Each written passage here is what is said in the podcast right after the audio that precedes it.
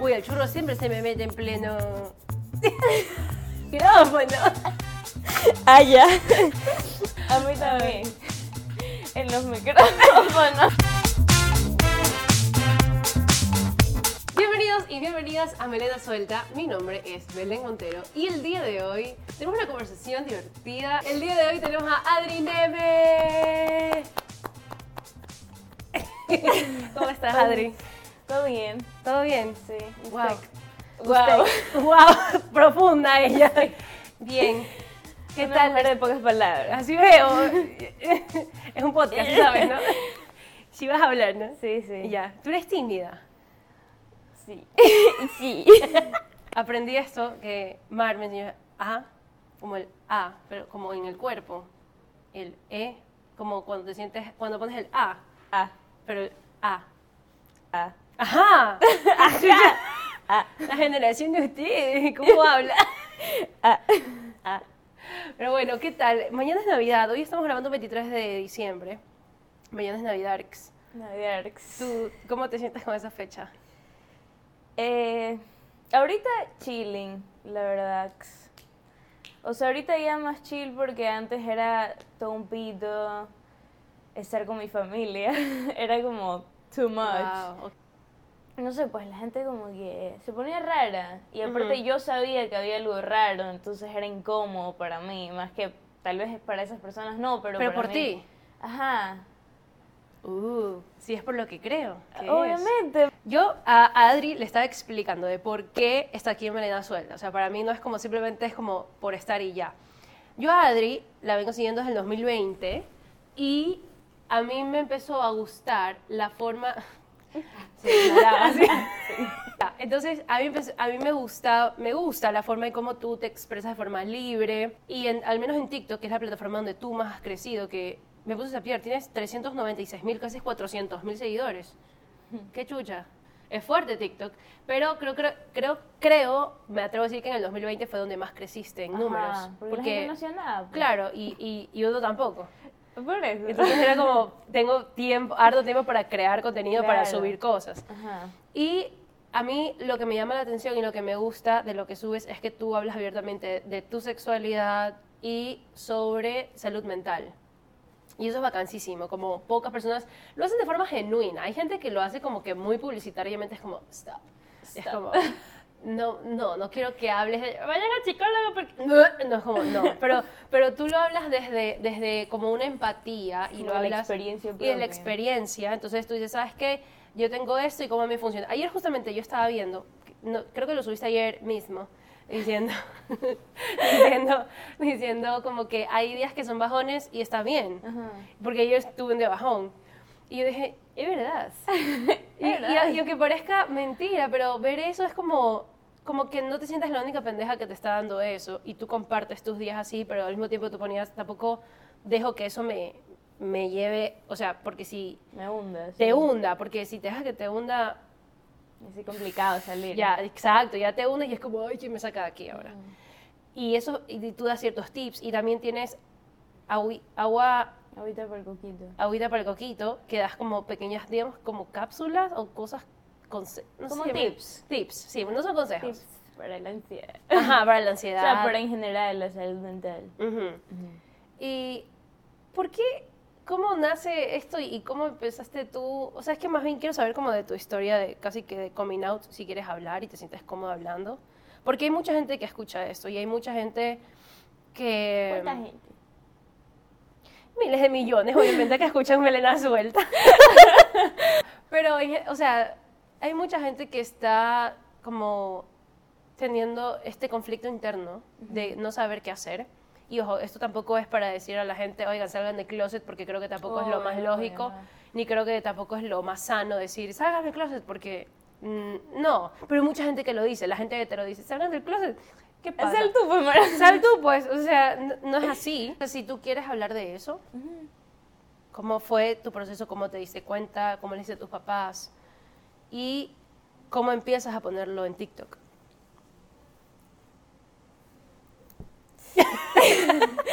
A ver, este. Es una historia bastante larga. O sea, claro, hay muchas partes que no me acuerdo porque tengo como años bloqueados en mi cabeza. Wow. Borradísimos, así. Nada, porque cada uno tiene su historia. Entonces, a mí me interesa saber tu historia Ok. y cómo fue todo eso. Porque la gente ve en TikTok y ya, pero la gente no sabe la historia detrás de eso. Entonces, eso es lo que quiero saber. Ok. A ver, todo comenzó este, cuando tenía como 13, 12 años. Que, bueno, a los 13 como que salió Grachi. ¿Cuándo salió Grachi? Grachi. O sea, pero otra así. ¿Ves? Es una serie de Nickelodeon. Ah, ya, sí, sí, sí, sí, sí. Por cerca de Isa TKM. Sí. Ya. Ya, yo no sé por qué, pero estaba enamorada de Grachi y ahí me di cuenta, o sea, tipo al comienzo no sabía qué estaba pasando, o sea, como que ya, y yo era como que, ¿qué está pasando? No entiendo qué es lo que sucede. Ah. Y, ya, y yo le... Tú sentías así algo, algo que te latía. Sí. Sentía como cosita. Mentira. Mentira, eso va muteado. Sí, no, basta.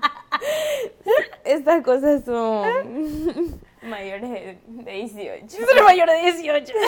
La gente que escucha también. Eh, sí. Yo espero. Bueno, y si no, pues está bien. Bueno, ya, entonces tenías 12, 14. Sí, tenía 12, 14 años. Eh, yo como que no comprendía lo que estaba pasando. Ajá, yo no sé si a la gente le pasaba, pero yo como que buscaba así como que quizzes, cómo saber si eres gay. Sí. Sí. Obvio, Vamos a básico. ver si eres gay, sí. Y yo ponía todos y yo como que me salía que era bisexual, me salía que era hetero y yo no puedo ser hetero, ¿cómo es? ¿Qué está pasando? Ajá. Como que veía la definición, todo, y yo le decía, ñaño, que tomé estos quizzes, me sale que soy bisexual, no entiendo. A mi ñaño fue el primero que le dije, porque mi ñaño era el mayor y yo confiaba full en mi ñaño. Y yo no sabía qué estaba pasando. Y yo decía, este más grande, este Debe más saber. sabe, de ley sabe. Y mi niño me decía, deja de ver cosas en internet, como que, porque sentía que me estaba influenciando, porque puta, era una peladita de 12 años, como Claro. que viendo demasiada información en internet y como que eso obviamente como que puede influir tal vez como que si encuentro cosas negativas, pero según yo estaba encontrando como que cosas que me guiaran a lo que necesitaba saber. Ujú. Obviamente es internet, o sea, cualquier Claro, cosa. puede pasar de todo. Hasta te dicen que te vas a morir de cáncer a la media. o Ajá, sea. a la media, literalmente. Entonces como que este, yo le dije a mi ñaño y como que pasó el tiempo, según yo, como que no pasaba nada. Y recién a los 14, porque sí, definitivamente fue a las 12, 13 que yo le conté a mi ñaño.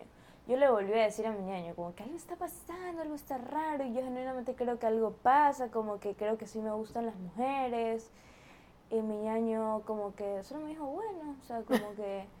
Tipo, el man no le importaba, simplemente como era chiquita, como que no quería que tampoco me sienta o mal o Claro, que... pero lo bueno es que fue chévere de alguna forma de que no te dijo, estás loca, eso está mal, te vas al infierno. Sino Eso- como que el man es como, tampoco sé qué hacer, pero no veas tanto internet. Ajá, literal. Sí, y eso estuvo bueno porque como fue la primera persona que le dije como que de entrada no fue tan malo, aunque Ujú. después se vinieron miles de cosas, pero como que de entrada no me sentí como que tan freak, tripeas. Claro, como... Ajá, sí, porque aparte era súper chiquita, entonces como que creo que si a la primera persona que le contara, le contaba como que hubiera sido un shock para mí, tal vez como que Claro. Sí. Y bueno, de ahí como que a los 14, casi 15, más a los 15, yo le dije a mi ñaño, le voy a decir a mis papis.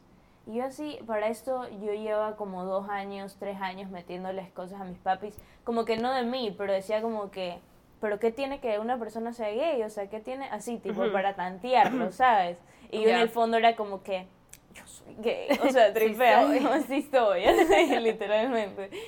Y, o sea, porque yo entiendo que mis papis crecieron como que En otra generación. en otra generación, aparte como que le inculcaron otras como que creencias y todo el trip, porque los manes son católicos a morir y todo esto, y como que tienen, tenían la como que idea errada de que como que eso no está bien y que eso te Ujú. va a alejar de Dios. Así es. Entonces, como que, y yo ya a los 15 yo le decía a mis papás como que no quiero ir a misa, que no sé cuántito, me siento súper mal, me da ansiedad, bla, bla, bla, todo el tiempo, porque antes íbamos así todos los domingos a Ujú. misa. Pero ¿por qué sentiste que no querías ir a misa? Porque escuchaba muchas cosas. ¿Verdad? Sí, en, en la misa como que en el... ¿Cómo se llama? El cura decía, eso está mal. Ajá, decía muchas cosas que yo era como que me cabreaba, así, yo era como que, no, eso no es así, pero no podía hacer nada, entonces era como que me recargaba de frustración y Me como pasó que- lo mismo. sí. Ajá, y malas energías, y yo era como que, no, esto no puede ser así, y estaba todo el tiempo cabreada, como que todos los domingos salía súper cabreada de misa, porque es como que decían cosas que, tal vez cosas que mis papás escucha, escucha, y yo, brother, no, no quiero escuchar eso. No. Y, o sea, ya mis papis como que obviamente entendieron, y cuando yo les dije a mis papis, yo pensé que lo habían tomado bien, pensé, me equivoqué. Pero como que yo me acuerdo clarito, o sea, estaba en el cuarto de mi ñaño y yo le dije a mi mami y em, como que mi mami me dijo vamos a la sala, nos sentamos en la sala y me comenzó a decir, ¿tú estás segura? O sea, como que es una etapa, como que, como yo le dije que era bisexual de entrada, mis papis decían como que, ah, no, de ley, Es le una gustan más etapa. las hombres y Claro. así, es una etapa. Entonces, bueno, de ahí pasaron un montón de cosas que yo ahorita entiendo 100%, o sea, como que mis papis creían que era lo mejor para mí, Pero obviamente los papás nunca tienen, o sea, no hay un manual para ser padres. o sea, Exacto, totalmente, sí. no hay un manual para ser padres y peor en situaciones que no, no se imaginan que Y que no pasar. conocen. Ajá, no tienen ni puta idea. Claro, y no conocen quizás más personas que sean gays Ajá. o de la comunidad como para Sí. entenderlo, porque siempre, al menos a mí me pasaba, que siempre estaba rodeada de gente heterosexual aparentemente. Y digo aparentemente porque uno nunca sabe, ¿no? Y, y es lo que conoces y es lo que crees que es y no hay, al menos yo en mi caso personal no conocía más. Y, y entonces supongo que mis papás tampoco. Bueno, ya. O sea, sí, probablemente. Y tu mamá te dijo, ¿estás segura? Ajá, eso no me acuerdo muy bien. De ahí como que pasó como un año y yo como que, o sea, pasaron cosas que también yo era una peladita cojuda, o sea, como que yo quería hacer todo como como me sentía frustrada y sentía me sentía reprimida, obviamente, porque no es culpa de mis papás, pero no sabían qué hacer, o sea, como que Ujú. genuinamente ellos querían lo mejor para su hija, pero no sabían cómo hacerlo. Y este, porque, o sea, es que cuando uno tiene hijos no se imagina qué puede pasar, o sea, Claro. como que no tienes ni idea. Y como que ellos no tenían eso dentro de sus planes, pero bueno, los planes salen no siempre como uno quiere, es. entonces, este, para ellos fue complicado, obviamente, o sea, también porque la sociedad aquí es una mierda y ellos no querían que tampoco yo sufra, Ajá. o sea, porque tenían miedo que me hagan algo, que me digan cosas y así, entonces para ellos lo mejor era que no sea así, o sea, como que... Reprímelo. Ajá, porque... Y eso a uno le da frustración. Obviamente. Porque uno cree que los papás no lo quieren Ajá. a uno. Yo por millón tiempo pensé que mis papás me odiaban. Pero ahorita entiendo que nada que ver. O sea, mis papás en serio querían lo mejor para mí. O sea, tipo, me llevaron a demasiados psicólogos porque a mí me entró una depresión horrible. O sea, era una vaina asquerosa. Nadie me podía sacar de eso. O sea, tipo, dejé de ir al colegio, dejé de hacer todo. O sea, a mí me valía verga todo. ¿Y por qué tú sientes? ¿Cómo da la depresión? Yo no sé de depresión. Es un desbalance químico, pero sí Ajá. hay como que pueden haber casos donde se triggeree, tripea, como que algo como que la despierte, por así ajá. decirlo. Y yo creo que también tener tanto guardado mm, me pudo ver como que y, y después salir y yo sentir que iba a estar bien todo y como que solo sentir que cada vez me iba hundiendo y hundiendo más como que me hundió Espero que estén disfrutando de esta conversación y este es el momento para mencionar al sponsor oficial de Melena Suelta. Top Realtors S es una empresa que se dedica a bienes raíces. Si tú quieres comprar, alquilar, vender y no tienes ni idea por dónde empezar, escríbeles a ellos. Aquí les dejo toda la información, ellos les explican todo de una manera súper linda, súper chévere, súper amable, así que síganlos y escríbanle y díganle como gracias por formar parte de Melena Suelta, hacer que todo esto sea posible. Así que gracias a Top Realtors S, tus activos y patrimonio en buenas manos. Ahora sí, continuamos con Melena Suelta. ¿Y tus papás cómo, cómo reaccionaban ante eso? no mis papás fueron los que me ayudaron en eso porque sabían que yo estaba pésimo o sea como que mis Pero papás- ellos sabían por qué estabas así. ellos pensaban que era al revés, o sea, que yo estaba deprimida justamente por ser gay, por creer eso. Entonces como que fue todo un trip porque obviamente como que las cosas empeoraron para mí. Entonces como que ellos trataban de buscar soluciones dentro de lo que ellos creían que iba a hacerme bien. Y me llevaron como que a miles de psicólogos, psicólogos que obviamente no eran como que muy abiertos que digamos y la intención de los psicólogos eran cambiarme.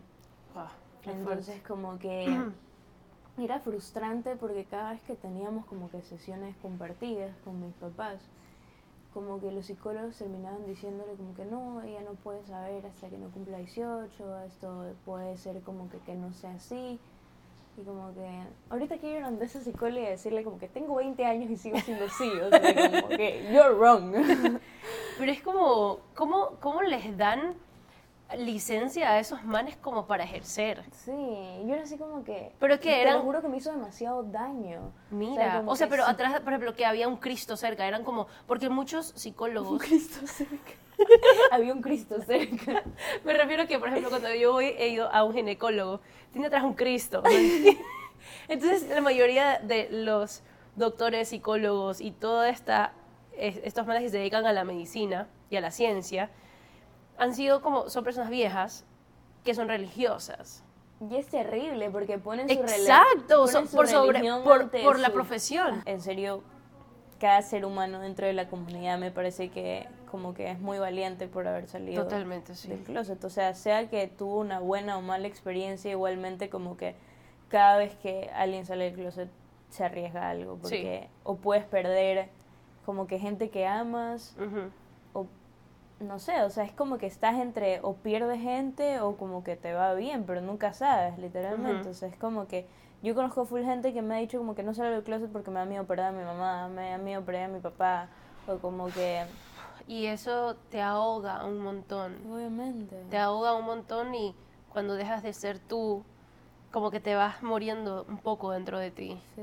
Y es feísimo, o sea, es feo. Eh, es súper desgastante.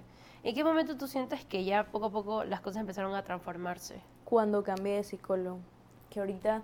o Tú me sea, dices que tienes un psicólogo argentino. Sí, es un psicoanalista. Y fue justamente este cuando ya tenía como 15 y medio ya. Este, ahí fue que me cambiaron a otro, como que a otros eh, psicoanalista. Y yo después de la primera sesión salí llorando porque dije como que todo va a cambiar. O sea, este man va a cambiar todo, literal. Uy, perdón. Espérate, está un pelo aquí. O sea, yo dije después de esa sesión como que todo va a cambiar, va a cambiar a mis papás, que no sé cuántito, y llamé a mi mejor amiga y le dije como que no sabes todo lo que acaba de pasar, o sea, yo chillando de la felicidad. Wow. ¿Cómo empiezas a poner todas tus cosas en TikTok? O sea, empiezas a grabar normal tus cosas Sí, y siendo tú. Y O la sea- gente empezó a seguirte. Sí Y eres mi porque- crush, eres mi crush. Porque todo el tiempo yo veía.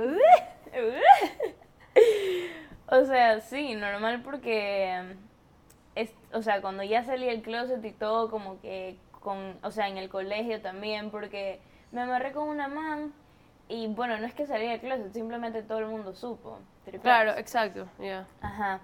Entonces yo dije, ya pues con todo. Literalmente me corté el pelo, o sea, como que yo era una tomboy, o sea, horrible. Si tú ves fotos de antes, o sea, como que me da esta vergüenza, como, ay, sí, todo así. Estás la explorando fuckboy". tu etapa. Este, ya, pues en un momento ya dije como que, como que, ya pues, brother, o sea, como que ya salí, ya salgo en todas partes.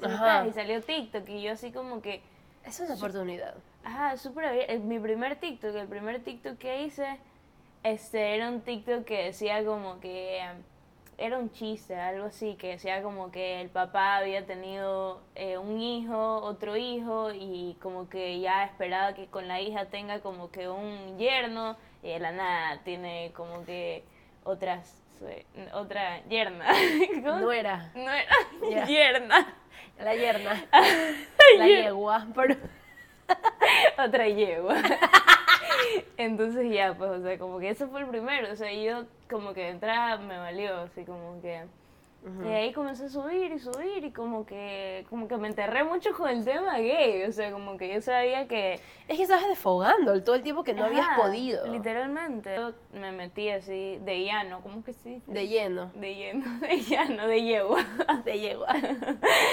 Entonces ya, pues solamente comencé a subir y tuve como que una buena acogida, que era como que algo que nunca había tenido. Entonces fue como que, no ¿Y sé. qué, qué sentiste cuando la gente empezó a seguirte y a comentarte? Como sen- sentir mucha empatía con lo que tú Se subías. súper lindo porque aparte, o sea, la gente comentaba cosas que era como que, ay, yo también, en serio, pero no salido que no sé qué. Y era como que qué increíble que se puedan como que Ajá. sentir como...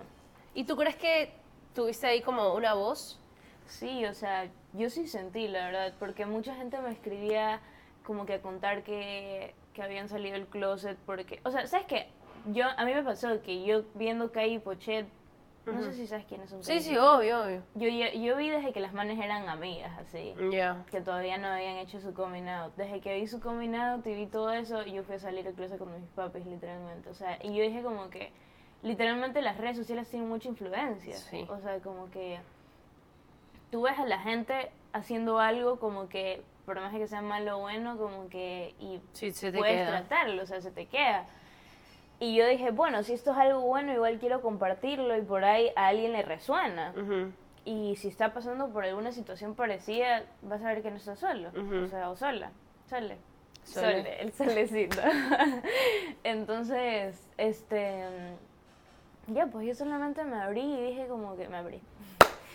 Me abrí y dije, como que leí gente que lo tripea y full gente comenzó a sentirte, a sentirse identificados y como que me escribían por interno a contar sus historias y yo como que, qué lindo, o sea, como que eso. Algunas veces me pedían consejos y yo era como que, la verdad es que Claro. no sé qué decirte, o sea, como que te Sí. puedo Es, escuchar. es pero- una responsabilidad muy fuerte dar un consejo así. y cuando comencé a subir como que, ay, sí, hoy día me levanté no sé cuántito y que no sé qué, o huevaje que estaba súper mal cuando salí del closet, todo eso, y la gente era como que, ¿Ah?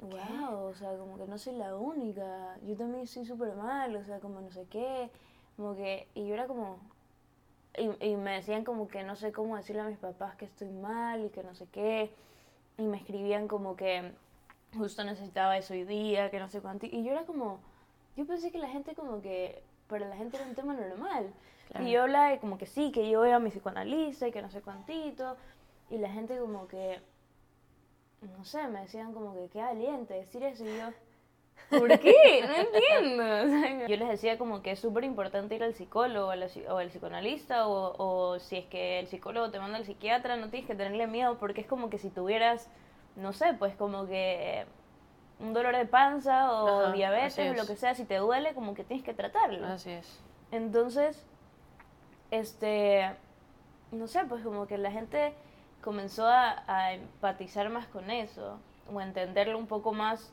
porque yo sentía que mi Instagram ya era como una plataforma donde todo eso era como que acogido. Y era un, o sea, eran temas que no tenían por qué ser como que maltratados, por así decirlo, como que no era una plataforma donde se juzgaba por algo así. Entonces, mucha gente se sentía identificada y cuando yo hacía lives y eso, la gente hablaba y como que contaba sus cosas. Y también metí un poco en la parte del arte porque para mí el arte como que es una parte crucial de mi vida. Y la gente también se desahoga con el arte, como que en esos temas y todo eso como que Canalizas por ahí. canalizas por el arte un montón de, de emociones, o sea, como que y la gente también contaba eso y como que no sé, para mí era como un lugar súper seguro, o sea, como que Sí. sentir que mucha gente lo entiende y como que mucha gente está pasando por algo parecido hasta para mí me hacía bien, o sea, no solo para esas personas por sentir que alguien más está pasándolo, sino como que yo me sentía también bien, como que al sentir que mucha gente como que entendía el tema y me apoyaba, por así decirlo. Entonces como que... Y te empodera eso. Ajá. De alguna forma. No te sientes solo. Sí. No te sientes sola y, y sientes que, ok, y, y tu autoestima se siente un poquito mejor. Sí. A mí lo que me gustaría, más que preguntarte, es como que tú le puedes decir a alguien que está pasando por una situación parecida a la que tú has pasado, o está pasando por este porque ahorita lo que más hemos hablado es acerca de sexualidad y salud mental. Entonces, para cualquier persona de cualquier edad, porque pueden ser en mi edad más grandes o tu edad o más pequeños, que están pasando por alguna situación parecida de desesperación, no sé qué hacer, será que tengo que salir del closet, no sé si salir del closet con mi familia, este, siento, porque hay mucha gente que dice, tienes que salir del closet, yo personalmente siento que, que no es que tienes que hacerlo Ajá. porque sí, pero ¿qué tu consejo le puedes decir a esa persona que nos está escuchando o muchas personas que nos están escuchando? Lo que yo siempre digo es, primero todo pasa, segundo, nada te garantiza nada, muchas veces hay que arriesgarse, otras veces no vale la pena arriesgarse, de acuerdo a lo que tú quieras, y es verdad, no tienes que salir del closet, eso es algo que está como que... Es como- Marketeado. ajá, marketeado, o sea, pero depende de ti, o sea, si tú tienes ganas de hacer eso para sentirte más como que transparente, es tu decisión, pero nadie tiene por qué decidir sobre eso. Nadie tiene por qué saber nada de tu sexualidad si tú no quieres contarlo. Y mm, no estás solo o sola. Siempre hay alguien que está pasando por una situación parecida. Siempre hay alguien que te va a poder escuchar, por más que sea un desconocido. Eh, y es muy importante ir a terapia. Muy, muy importante ir a terapia. Y se buscan las formas, si es que es difícil acceder a ella, pero se puede buscar una forma, siempre hay una forma de como que solucionar ese tema. Creo que también hay como, por ejemplo, podcast Ujú. o libros, o un- una solución antes de ir a terapia, o no solución, o sea, si no tienes acceso o, o esta disponibilidad, Sí. también es una forma, ¿no? Sí, y sobre todo como que comenzar a entenderte y conocerte a ti y saber qué es como que cómo puedes solucionar o ni siquiera solucionar, pero como que pasar a través de tus emociones, porque para mí es como que las, las emociones pasan como rayos adentro de Sí. ti, o sea, como que se atraviesan. Ya, y depende de cómo pasa la emoción, o sea, porque nosotros podemos vivir la misma cosa, pero a través de ti va a pasar diferente que a través de mí. Sí. Y cada una, como se conoce, mientras más trabajas en ti, más conoces cómo tú vives cada emoción y cómo no dejar que emociones negativas te, te drenen, porque muchas veces hacen eso. Y sobre todo no guardarte las cosas, ni para ti ni para el resto, o sea, para el resto puede ser, pero no para ti, o sea, si en ese momento una emoción se tiene que manifestar de cierta forma, deja que se manifieste. No la, no la retengas porque es como que si estás reteniendo una, una funda de agua, ¡qué asco! Una funda de agua y le sigues metiendo agua o un globo, como que le sigues metiendo eso. aire, se va a explotar. Sí, Se va a explotar, o sea, no Así se es. guarden las cosas, dejarlo literalmente. salir. Hay que dejarlo salir, Sí. literal, porque si más lo llenas, se va a explotar, pero si vas inflando y vas sacando el aire, no se va a explotar, sino que solito como que va a ir como que desinflándose. Entonces, eso. Bien, Bien, muy bien.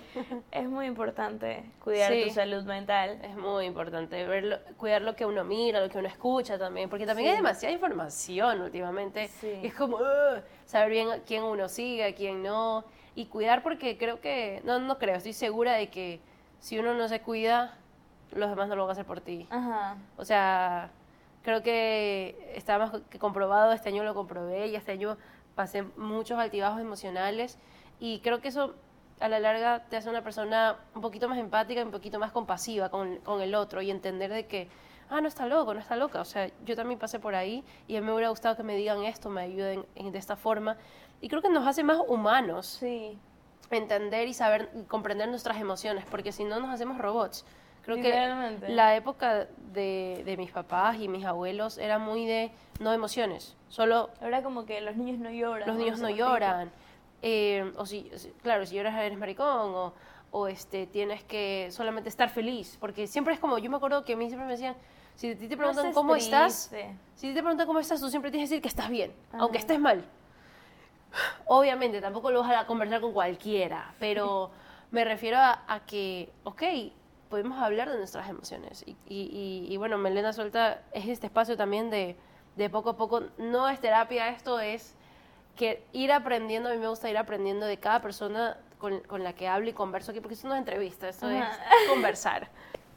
Pero bueno, nada, eh, ¿cómo te sientes? Todo bien. Todo bien. Todo bien. Qué bueno. ¿Tú? No, yo también. Qué bueno. Es- Está bueno haber hablado de, de todas estas cosas y contar tu historia. Gracias por contarnos tu historia. Creo que es muy importante que la gente entienda y sepa que una persona que también sale en redes tiene su historia. Sí. Y bueno, a mí lo que me gusta de, de ti, lo que tú subes, eh, no subes cosas superficiales. Y eso es chévere. Como que compartes tu día a día súper eh, natural y te muestras tal cual. Y eso es vacancísimo. Entonces, agradecerte por eso, porque mucha gente te escucha, te ve y es importante, como tú decías, tener ese espacio seguro donde la gente pueda contarte tus cosas y ser abierto contigo. Así que sería chévere que lo sigas haciendo mientras tú quieras. Es muy chévere, es muy bacán que haya ese espacio. Y nada, gracias por estar aquí, Malena Suelta, Gracias a ti. Gracias a ti, la verdad. la verdad. La verdad que disfruté mucho y aparte me gusta poder... Creo que nunca había contado como que mi, mi historia. Eh, y no sé, pues me gustó mucho como abrirme para que la gente pueda escucharlo y tal vez como que informarse del tema o sentir que no están solos. Entonces eso, estaba con eso. Bacán. Bacán, bacán. Bacán, bacán. Muchísimas gracias por escuchar Malena Suelta. Espero que les haya gustado eh, este capítulo, si les- este episodio. Si les gustó, suscríbanse. Pu- Puedes decir que se suscriban, por favor. Suscríbanse, por favor. Por favor, suscríbanse. Que Está yo- muy cool. Está muy cool. Yo amo hacer esto y, y espero que ustedes también. Así que si su- ustedes vinieron acá, oiga, suscríbanse. No sean así. ¿sí? Sí. Al- sí. Es Eso- rapidito y ella le Eh. pone tanto amor y tiempo. Es verdad, sí, sí, Es verdad. es verdad. Y, y eso nos ayuda muchísimo más para seguir creciendo como comunidad y nos, nos ayuda a nosotros eh, para nuestros sponsors. Así que muchísimas gracias. Y nada, dejen un comentario lindo, pongan su like y todas esas cosas. Recuerden que también nos pueden escuchar por Spotify, Apple Podcast. Y gracias por estar aquí. Nos vemos en un próximo episodio. Aquí estuve con Adri Neme. Nos vemos. Nos vemos.